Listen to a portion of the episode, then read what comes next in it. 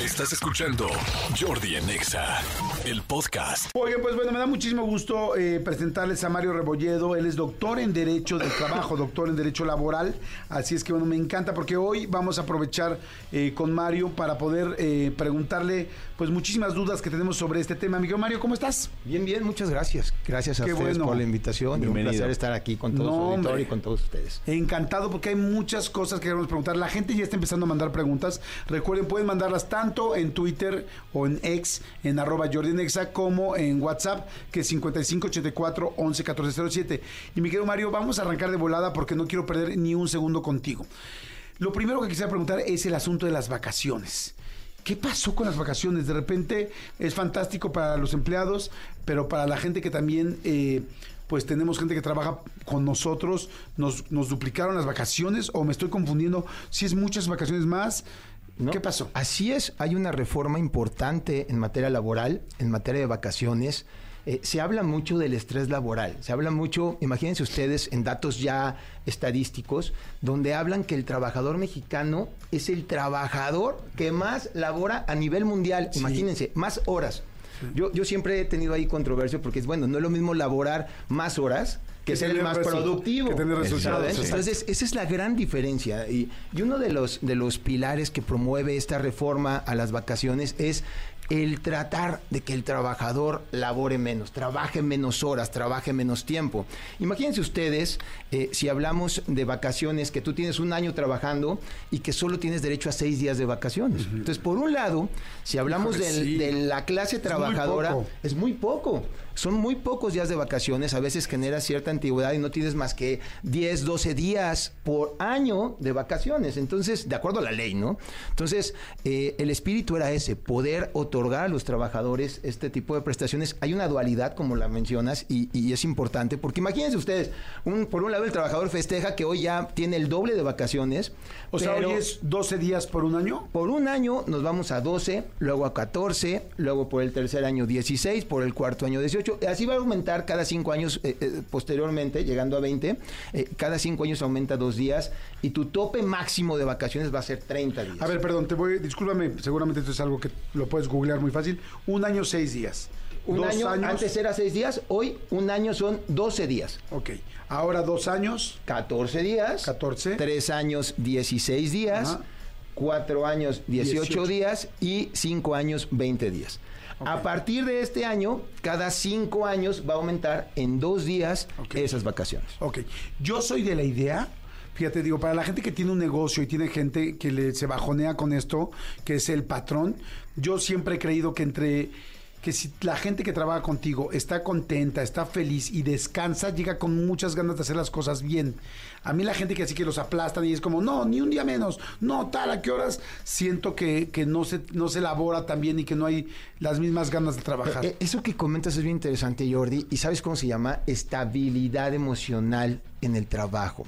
Si tú no eres emocionalmente estable, no puedes estar bien, no puedes ser productivo, no puedes desempeñarte. Pasó con la... Y, ahí fíjense, la pandemia fue un parteaguas en estos temas, porque el trabajador pensábamos que estando en tu casa o trabajando desde tu casa, estabas bien, estabas eh, tranquilo, era alguna situación cómoda, y no necesariamente. Este tema del aislamiento, este tema del estrés laboral, eh, crea enfermedades, crea riesgos de trabajo. Hoy hay normas ya determinadas para evitar estos est- estrés laboral, evitar este desgaste emocional, no solo físico, ¿eh? Sí, sí. emocional que te genera el trabajo. Oye, por ejemplo, si ahorita alguien nos está escuchando, estos días de vacaciones son igual si estás en la nómina que si eres freela, que si eres, perdón, eh, si cobras por recibos de honorarios. Mira, este tema de los honorarios ya es muy utilizado. Muchas veces yo como patrón te quiero contratar a ti y no quiero eh, darte prestaciones, no quiero darte seguro social, no quiero que generes antigüedad y entonces simulamos y entonces te digo, Jordi, en lugar de trabajador, hoy eres mi prestador de servicios. Y entonces tú me das una factura o me das un recibo de honorarios y simulamos que es una relación diferente a lo laboral. Aquí en nuestro país hay algo bien importante. No importa qué nombre le des a tu relación. Puedes decir, oye, yo soy prestador de servicios independiente, soy un profesional, soy freelance, soy, llámale como quieras. Pero si en la especie yo te doy órdenes, yo te doy los instrumentos de trabajo, Vas a mi lugar o a mis instalaciones a prestar tus servicios con mis recursos y te digo cómo desempeñar tus servicios, eres trabajador. Llámale como quieras. Y puedes, oye, es que nunca te pagué salario, eran honorarios. No, no importa. Si en la especie hay ese elemento, ese elemento se llama subordinación, que tú recibas indicaciones de cómo y dónde vas a desempeñar el servicio. Entonces ahí todos tendrían derecho a todas las prestaciones de carácter laboral, no solo vacaciones. Vámonos a hablar de aguinaldo, vamos a, a hablar de tiempo extraordinario, vamos a hablar de un salario, vamos a hablar del derecho a la seguridad social, que ustedes saben que hoy Sí, ese sí, tema de seguridad social es importantísimo en nuestro país porque no hay todos los medios adecuados para tener acceso libre a esa, a, a esa seguridad social. Completamente de si acuerdo. a eso le sumamos que quiero simular y a eso le sumamos que quiero aparentar que nuestra relación es diferente, pues entonces es donde estamos eh, realmente sancionadores en ese Hay mucha gente que quizás sí está en nómina, por ejemplo, pero le da miedo perder esos días de, de- de vacaciones De porque vacaciones. sienten que va a haber un- alguna represalia, ¿no? Si alguien llega y dice, oye, pues yo llevo un año y quiero 12 días de vacaciones, o quiero mis 10, 14 días por dos años.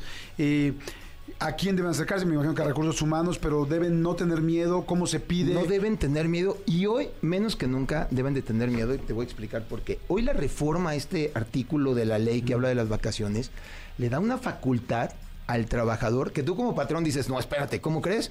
Porque le da la opción al trabajador de escoger qué días son los que va a tomar de vacaciones. Y antes decías, a ver Jordi, vete un día. Y en tres meses, vete otros dos días. Y, en- y así no siento tanto tu ausencia. No, hoy habla de periodos continuos. No te los voy a ir a, a, a cuentagotas. otorgando. Chiquiteando, como decimos acá. Chiquiteando, como diría yo también. no, no, no puedes, no debes hacerlo. Entonces, Ok. esto es lo que, lo, lo que es importante. Hoy los trabajadores tienen el derecho de escoger cuándo van a tomar ese periodo de vacaciones. ¿Cómo dirías tú? Hay, yo sé que hay mucha gente que le da miedo perder su trabajo, pero al mismo tiempo tiene este derecho. ¿Cómo, llegar, cómo le recomendarías que dijera, que llegara con su jefe y le dijera, oiga jefe, por derecho de ley tenemos 12 días ahora? ¿O cuál sería el argumento? Así, una frase que diga, madres, este cuate ya está asesorado, no nos metamos en broncas. Es importante eh, siempre, primero, conocer. El poder, el conocer te da poder. Y dos, la forma es muy importante. Poder llegar con ellos, oye, mira, estuve viendo esto, explícamelo tú. Dime tú cómo está y le enseñas este artículo, ¿no? Que habla de, de las vacaciones, en donde incluso te dan la facultad de poderlo hacer. Yo como gente de recursos humanos, si yo veo que tú llegas hablándome de la ley y que me enseñas el artículo y que me dices cuántos días son y que además ahí se establece que yo tengo esa facultad, digo, no hay lugar a dudas de que ya lo conozco, de que ya lo sé. Yo tengo una pregunta. Pero el, el patrón puede eh, eh, mediar contigo para acomodar, porque ¿qué pasa si tienes eh, seis empleados y de los seis, cinco te piden vacaciones en el mismo periodo? Pues se queda sin, sin trabajar la empresa, ¿no? Eh, Ese es, un, ese es uno de los riesgos que a lo mejor nuestros legisladores se quedaron cortos al quererlo interpretar. Entiendo el espíritu, pero ese es un gran riesgo que puede ocurrir. Se trata de que nos pongamos de acuerdo, se trata de que nos por- po- podamos organizar, que las podamos planear para que todos estemos en la misma sintonía y no afecte la productividad de la empresa. ¿Son acumulables las vacaciones? O sea, si no tomé mis 12 días de este año, ¿puedo tomar Eso 24 acumula mucho. Luego existen los héroes nacionales dentro de los trabajos, ¿no? Donde, no, yo trabajo, yo no voy de vacaciones. Y entonces al rato dicen, ya me deben como, como 120 días. No, acuérdense, todas las prestaciones, todas prescriben al año. Ah, ok. ¿Qué quiere decir? Que si en un año no las reclamé, tengo un año después de que se generó ese derecho para poderlas demandar. Si no lo hago, están prescritas. ¿Qué quiere decir? Pierdo el derecho de poder recibirlas o poder otorgarlas. O sea, un año después. Después. Si en Pensemos- 2024 yo tengo todo el 2025 para utilizar mis 12 días del 2024. Tú cumples años el 2025, tu primer aniversario en el 2025, y entonces a partir de ahí tienes un año para demandar esas vacaciones del 2024 al 2025. ¿Y las puedo juntar? Las puedes juntar año? con las del 2025 Ok, 2026. Pero solo un año. Solo un año. Hay mucha gente que está haciendo preguntas muchísima. Qué bueno. Esta está muy interesante. Dice, hola, soy Isa. Mi pregunta es, mi trabajo es doméstico. ¿Cuánto tiempo tiene que pasar para el aumento de sueldo? ¿Tengo derecho a vacaciones pagadas? Muy buena pregunta. Muy buena pregunta. Vacaciones, indudablemente. El derecho a las vacaciones es para todos los trabajadores sin excepción. No importa cuál sea tu actividad, no importa dónde prestes el servicio ni cómo lo prestes, tienes la obligación como patrón de otorgar vacaciones a tus trabajadores. En el tema del salario, eh, si tu salario es un salario mínimo, va aumentándose acorde a estas condiciones eh, y, a, estos aumentos que, que, año con año se van determinando eh, eh, en nuestro país. Ahora, si tu salario excede de ese salario mínimo, no necesariamente existe un mecanismo donde se te tenga que otorgar un aumento. Muchas veces dicen, oye, aumentó el salario. Sí, pero tú no ganas el salario mínimo. Consecuentemente, no, no. tengo por qué aumentarte okay. ese tipo de salario. Sucede hoy, imagínense, estamos hablando de un aumento del 20% del salario mínimo en este año. Sí. Y entonces los, todos los trabajadores dicen, oye, ¿y mi aumento qué? Entonces, no sí, solamente si, tienen las conchas. Si ¿Cuál tú, es el salario mínimo si generas, ya con este 20%? Estamos hablando de 249 pesos. ¿De acuerdo? 249 pesos. Ese es el nuevo salario. 248.97. A partir del 2024 el salario correcto, mínimo. El salario mínimo. Así okay. es. Ahora dice, o la pregunta de trabajo, ¿los días de vacaciones son laborables o de calendario? Yo trabajo de lunes a viernes. Ahora que se aumentaron por ley los días de vacaciones, me quieren contar los fines de semana dentro de las vacaciones, cuando antes no contaban solo los días laborales. No, solo son sobre días laborables. Sí, Ahí sí, pasa claro. algo bien, bien, bien... Eh, ¿Truculento? No, bien común. ¿Y, ¿Y, qué es? Muchas veces yo te contrato aquí. El horario de labores, por ejemplo, es de 8 horas diarias Ajá. durante 6 días a la semana. ¿Qué quiere decir? Que por lo menos te tengo que otorgar un día de descanso.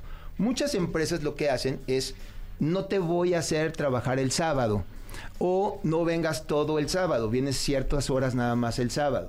Entonces, esas horas del sábado te las reparten entre los días de la semana, es decir, de lunes a viernes. En lugar de ocho, a lo mejor trabajas nueve horas diarias. Y entonces ahí se, no es que descanses sábado y domingo, sino que las horas del sábado se te reparten durante esos días. Si es el caso, si el sábado tendrá que considerarse como un día de vacaciones. Si no es el caso, entonces sí no pueden contarse los días de descanso que, hayas, que hayan sido asignados al momento de tu contratación.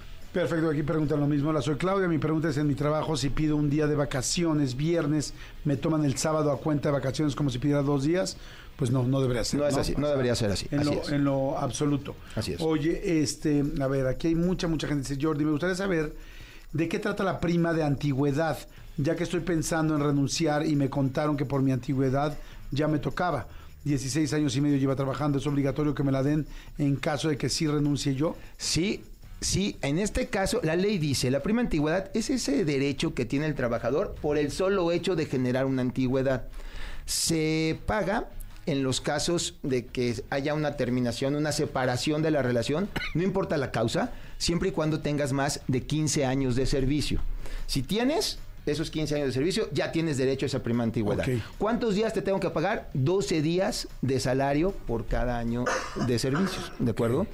Si tu salario excede del doble del salario mínimo, ese va a ser el tope para que puedas demandar esa cantidad, esa prestación. Ojo, es bien importante eh, tener en cuenta la antigüedad. Muchas veces, por ejemplo, yo ya no te quiero en mi empresa. Y como ya no te quiero en mi empresa, entonces te despido. Si yo te despido injustificadamente, no importa cuántos años lleves en la empresa trabajando, puede ser menos de 15. Ajá. Tengo la obligación de pagarte okay. esa prima antigüedad. Oye, a ver, aquí hay algo que siento que pasa mucho. Eh, gente o empresas que están obligando a renunciar a su empleado. O sea, ya no lo queremos, pero no lo queremos liquidar. Claro. Entonces le hacen la vida de cuadritos, el jefe le pide más cosas, le piden horas, a, a deshoras le marcan a cualquier tiempo, a cualquier hora. O sea, lo empiezan a desesperar y entonces veo una lucha entre, el entre los patrones o el patrón o los jefes para que se vaya y la otra persona que dice, yo no voy a a renunciar hasta que me corran para que me puedan liquidar. Puedes tú como empleado decir, oigan, a ver, aquí me están, o sea, me, me están canasteando esto, bueno, ahí no es canasteando, pero más bien, me están armando todo este expediente o me están, me están desesperando para que me vaya, para que renuncie. Indudablemente sí, Jordi. Fíjate, aquí sucede mucho, ¿eh? Uh -huh. Yo te voy a presionar para hacer que te desesperes y renuncies. La renuncia es el acto más voluntario en la relación de trabajo. ¿Qué quiero decir? Que el trabajador tiene que tener la verdadera voluntad, la verdadera intención de terminar con la relación laboral. Si no, no hay renuncia. Te puedo obligar, te puedo meter hojas en blanco, te puedo, eh, desde que te contrato, te obligo a firmar documentos, etcétera. Pero eso no habla de una voluntad real. Si yo como trabajador estoy siendo objeto de malos tratos, de malos tratamientos, de malas palabras, de una presión excesiva, finalmente eso se llama también bullying laboral. Y eso también se llama un acoso laboral. Cuando oímos la palabra acoso, hablamos de una connotación, luego, luego en nuestra mente viene un tema sexual. No necesariamente. Y en lo laboral no es así. En, eh, un acoso laboral implica presionarte de más, implica tratarte mal, implica hablarte de hablarte mal, exhibirte ante tus compañeros, hablarte a deshoras, por ejemplo. Ajá. Hay un tema que ahora surgió con el tema de- del teletrabajo, del home office, pero que es importantísimo y llegó para quedarse en todos eh, los ámbitos, que se llama desconexión digital. Esa desconexión es el derecho que yo tengo como trabajador de no recibir mensajes, de no recibir correos, de no recibir llamadas fuera de mi horario de trabajo. Tienes que respetar esos horarios. Si no lo haces, ya hay una violación por parte del patrón con la ley. Muchas veces O sea, podrías eh, demandar a tu patrón o levantarle un este finalmente es una demanda. es que no sea demanda o cómo se llame. Es una demanda, porque fíjate, este hecho, si existe este acoso laboral, eh, la ley prevé el acoso laboral como una forma de terminación, una rescisión de la relación de trabajo por causas imputables al patrón, por culpa del patrón.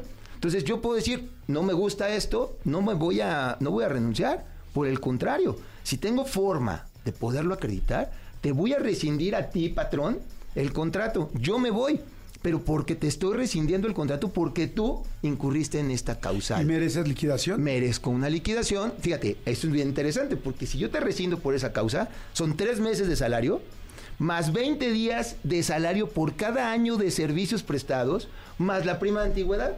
Entonces se genera una cantidad importante, una consecuencia importante en contra del O sea, patrón. ojo patrones, sería mejor tú agarrar y pagarle su liquidación en lugar de estarlo Yo siempre desesperando. Siempre recomiendo eso. No tiene caso desgastarte. Aquí no hay buenos ni malos en la mayoría de los casos.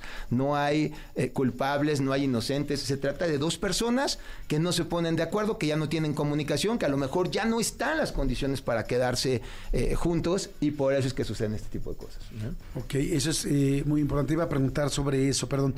O sea, entonces, y tú puedes decirle, o sea, tú puedes buscar a tu abogado y decir, oigan, me están obligando a, a renunciar y aquí de una vez paro todo este asunto. Estoy siendo objeto de estas situaciones.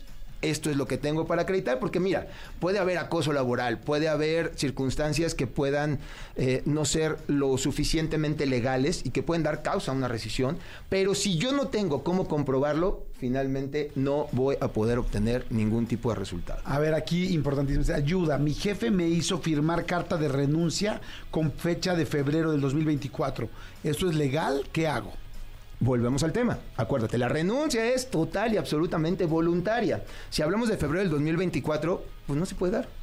No se ha dado, no estoy renunciando. ¿Cómo voy a renunciar si todavía sigo trabajando y todavía ni se da la fecha del febrero del 2024? Entonces, eh, puede ser una renuncia para efectos. Jordi, yo te aviso que hoy termino de trabajar y me voy el 28 de febrero. Pero la renuncia es con fecha de hoy para efectos posteriores. No puede existir un documento cuya fecha aún no se ha realizado, aún no se ha dado. Es imposible. legal. Yo lo que haría ahí en ese caso, presentar ya una queja y haciendo valer que en enero estoy presentando o estoy avisando que me están... ¿A dónde se presenta esa queja? Mira, pueden acudir a los centros de conciliación eh, Y locales y federales. Ya no se llaman de arbitraje, hoy cambió la ley. Ah. Antes era una autoridad que era eminentemente la naturaleza el arbitraje, hoy no, hoy ya es un juez civil. En el caso del centro de conciliación, de conciliación es un tema administrativo, pero ahí pueden recibir consultas, ahí mandan citar al patrón. Ojo, no quiere decir que ya lo estás demandando. Incluso tú para que hoy puedas demandar, necesitas previamente un documento que se llama una constancia de no conciliación, que es haber acudido previamente a una conciliación a este Ah. Para que centro. traten de arreglar. Tratas de arreglarlo, si llegas a un arreglo, pues haces un convenio y se acaba el tema. Si no, te dan una constancia de no conciliación y entonces ahora sí Ok. tienes la oportunidad de demandar. Oye, para la gente que es patrón, hay mucha gente que nos escucha que son patrones y que tienen sus negocios y de repente contratan a una persona y, y de repente esta persona llevan un año, año y medio, no sé, les invirtieron aprendizaje, cursos, talleres, lo que sea y de repente la persona llega y te dice, este, perdón, voy. me voy, me voy y me voy en dos días. También como patrón debes de tener un, o sea, un tiempo para poder colocar a alguien, reaccionar. Como porque Son de las partes que hoy la ley se vuelve un tanto eh, proteccionista a los derechos del trabajador. Acuérdate, hay un principio, libertad del trabajo. Si tú hoy ya no quieres estar en esta estación y en este programa, tú mañana dices, señores, muchas gracias, hasta luego y me voy, y me voy a la competencia, ¿sabes? Tocamos madera y espero que eso no suceda. Pero si sucede esto, ¡Oh, sí! No, tocamos melamina, tocamos melamina. Aquí se toca esta melamina. Oye, los- cuando la toqué vi que no era madera, dije, voy ya ni modo. Pensemos Pero si que es sí. de las cabinas más bonitas, ¿eh? No queremos Exacto, lado. exacto. Pero ahí hay cabina en la pared. No nos queremos ir. No, no es cierto, Jesse, no es cierto Fue lo un- que dice el doctor. Fue un ejemplo, fue un ejemplo. Es una bromichuela. Sí. No, Obvio. pero fíjate, ahí lo importante es la libertad de trabajo. No te puedo obligar a quedarte aquí, no puedo obligarte a estar contra tu voluntad. Pero ni siquiera le podría decir a Jesse o apoyo, oye, 15 días, un mes. o que sea, Jessy te dijera, quédate otros 20 días o quédate por lo menos termina el mes. ¿A cuánto me pueden obligar a Legalmente no hay posibilidad de obligarte a quedarte. Y eso deja, manches. sin duda alguna, en un estado de indefensión al patrón. Eh, y, y- y claro, porque, claro, sucede. Muchas veces me voy y me voy hoy. ¿Cómo que te vas hoy? No, pues sí, ya me voy hoy y ya no regresas. Y entonces quedan esos pues- puestos vacantes, esas actividades quedan pendientes y, y es donde se vuelve eh, pues más problemático el tema. Está interesantísimo el tema. Vamos a hacer una segunda parte de esto, porque por supuesto, bueno, no solamente una segunda parte, creo que vamos a hacerlo constantemente, porque hay un millón de cosas laborales que, que todos queremos saber y hay casos muy particulares y algunos muy genéricos, pero bueno, pues vamos ahora sí que de lo general a lo particular, para que la gente vaya más o menos entendiendo, vayamos entendiéndome súper, súper incluyo y agradezco mucho. Él es el doctor en Derecho, Mario Rebolledo. Mario, ¿dónde te localizamos? ¿Tienes redes? ¿Dónde te seguimos? Claro que ¿Dónde sí. te contratamos? Claro que sí, con mucho gusto. Miren, les voy a dejar las redes sociales, mi Instagram, Mario-Rebolledo 1, en Twitter, bueno, ahora X que le llaman, este Mario Rebolledo, y en Facebook, Mario A. Rebolledo. Ahí me pueden encontrar y con muchísimo gusto los atendemos allá. Perfecto, y síganme mandando preguntas. Hay preguntas aquí que utilizaremos también en la segunda parte cuando estemos con Mario. Así es que bueno, son las 12 del día con 3 minutos. Vamos por lo pronto con calor, Nicky Jam. Y pónganse bien buzos con todos sus derechos que tienen, tanto como empleados como también como empleadores, para que todo el mundo esté. Nada más que sea justo.